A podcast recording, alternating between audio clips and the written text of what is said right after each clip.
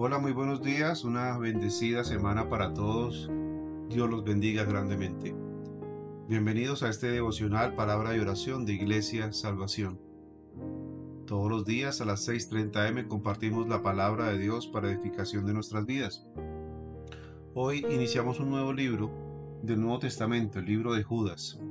Dice así la palabra de Dios.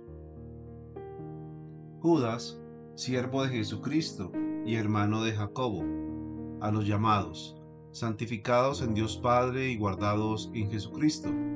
Misericordia y paz y amor os sean multiplicados. Amados, por la gran solicitud que tenía de escribiros acerca de nuestra común salvación, me ha sido necesario escribiros exhortándoos que contendáis ardientemente por la fe que ha sido una vez dada a los santos, porque algunos hombres han entrado encubiertamente, los que desde antes habían sido designados para condenación, hombres impíos, que convierten en libertinaje la gracia de nuestro Dios y niegan a Dios, el único soberano, y a nuestro Señor Jesucristo. Mas quiero recordaros, ya que alguna vez lo habéis sabido, que el Señor, habiendo salvado al pueblo sacándolo de Egipto, después destruyó a los que no creyeron, y a los ángeles que no guardaron su dignidad, sino que la abandonaron en su propia morada, los han guardado bajo oscuridad en prisiones eternas para el juicio del gran día. Como Sodoma y Gomorra y las ciudades vecinas, las cuales desde la misma manera que aquellos, habiendo fornicado e ido en pos de vicios contra la naturaleza, fueron puestas por ejemplo, sufriendo el castigo del fuego eterno. No obstante, de la misma manera también estos soñadores mancillan la carne, rechazan la autoridad y blasfeman de las potestades superiores. Amén. Palabra de Dios en Judas 1, versículos 1 al 8. Judas fue un medio hermano de Jesús. Fue hijo entonces de María y de José. María nunca fue totalmente virgen. María, después de que concibió a Jesús en su virginidad, después de esto, eh, tuvo hijos con José, y Judas entonces es medio hermano del Señor. Y lo presenta aquí como un siervo, o sea, él es un siervo de Jesucristo. Aun siendo medio hermano de Jesús, se presenta como un siervo de él. Y hermano de Jacobo, que también era un medio hermano de Jesús. Jacobo es el mismo Santiago que escribió la epístola de Santiago. Este llamado entonces, ¿qué hace este medio hermano de Jesús? Es a los llamados, a todos nosotros, los cuales fuimos santificados en Dios Padre y guardados para Jesucristo. Este llamado, esta exhortación, es a tener eh, claro la doctrina de nuestra fe, tener clara la palabra de Dios en nuestras vidas y no llegar a ser entonces desviados por aquellos falsos maestros.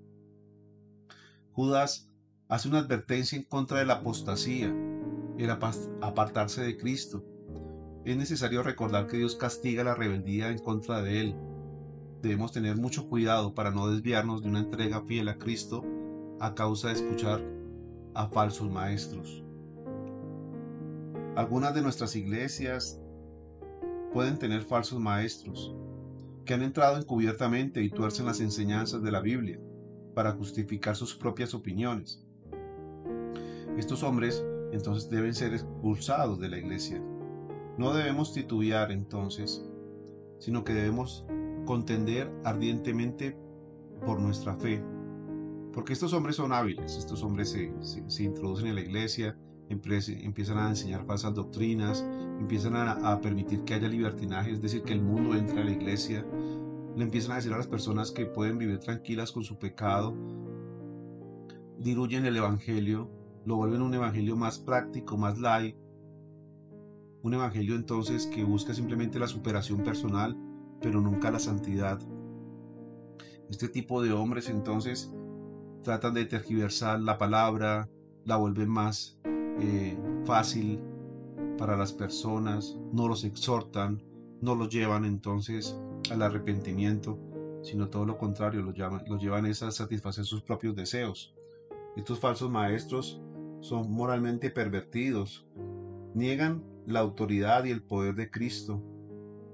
Contaminan la carne, contaminan a las personas, son rebeldes y son ignorantes, corrompidos y murmuradores. Son muchas de las características que nosotros podemos ver entonces en estos falsos maestros. Pablo, por ejemplo, también rechazó estas falsas enseñanzas. Pedro, el mismo apóstol Juan. Son muchas las advertencias que tenemos en el Nuevo Testamento entonces de estos falsos maestros. Por eso, debemos cuidarnos mucho y estudiar la palabra de Dios. Porque podemos caer en rebeldía. Y se muestran aquí tres ejemplos de rebelión. La rebelión de los hijos de Israel, porque a pesar de ser liberados de Egipto se negaron a confiar en Dios y a entrar en la tierra prometida la rebelión de los ángeles, que aunque fueron una vez puros y santos y vivieron la presencia de Dios, luego cayeron en orgullo y rebeldía en contra de Dios, se fueron con Satanás. También nos muestra aquí el ejemplo de Sodoma y Gomorra, cuyos habitantes estaban saturados de pecado hasta tal punto que Dios tuvo que borrarlos de la faz de la tierra. Envió fuego del cielo y fueron destruidas estas ciudades. Entonces si el pueblo elegido, los ángeles y las ciudades impías fueron castigados, cuánto más severo será el castigo de estos falsos maestros y de aquellos que los sigan. Hoy en día vemos que polulan las sectas, polulan entonces muchas falsas doctrinas, los mormones, los testigos de Jehová.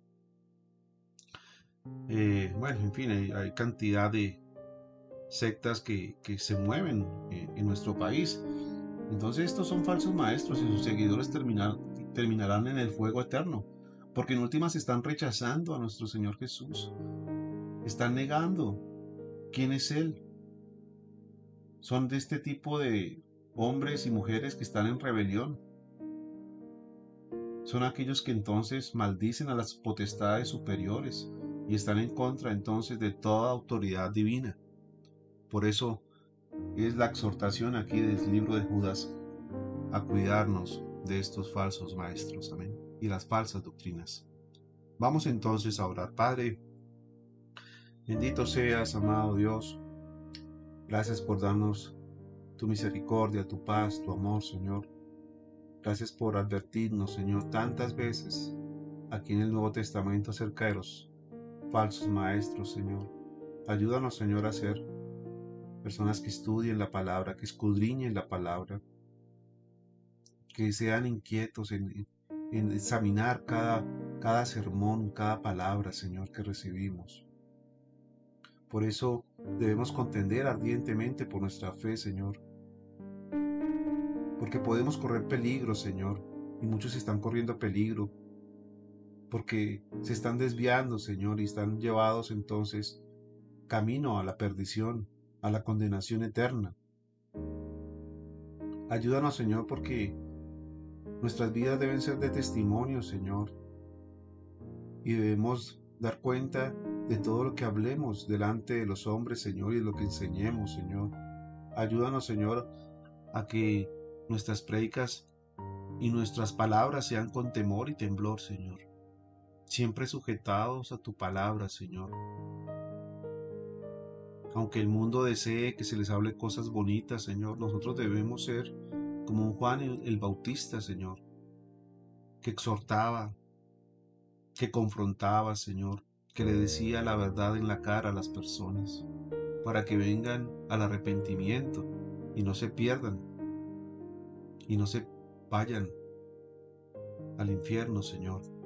Ayúdanos, Dios, a defender ardientemente nuestra fe, Señor, a seguir adelante, Señor, a batallar, Señor, a denunciar a estos falsos maestros, a estas falsas sectas y doctrinas, Señor. Ayúdanos, Señor, a defender la palabra de Dios, a defender la verdad.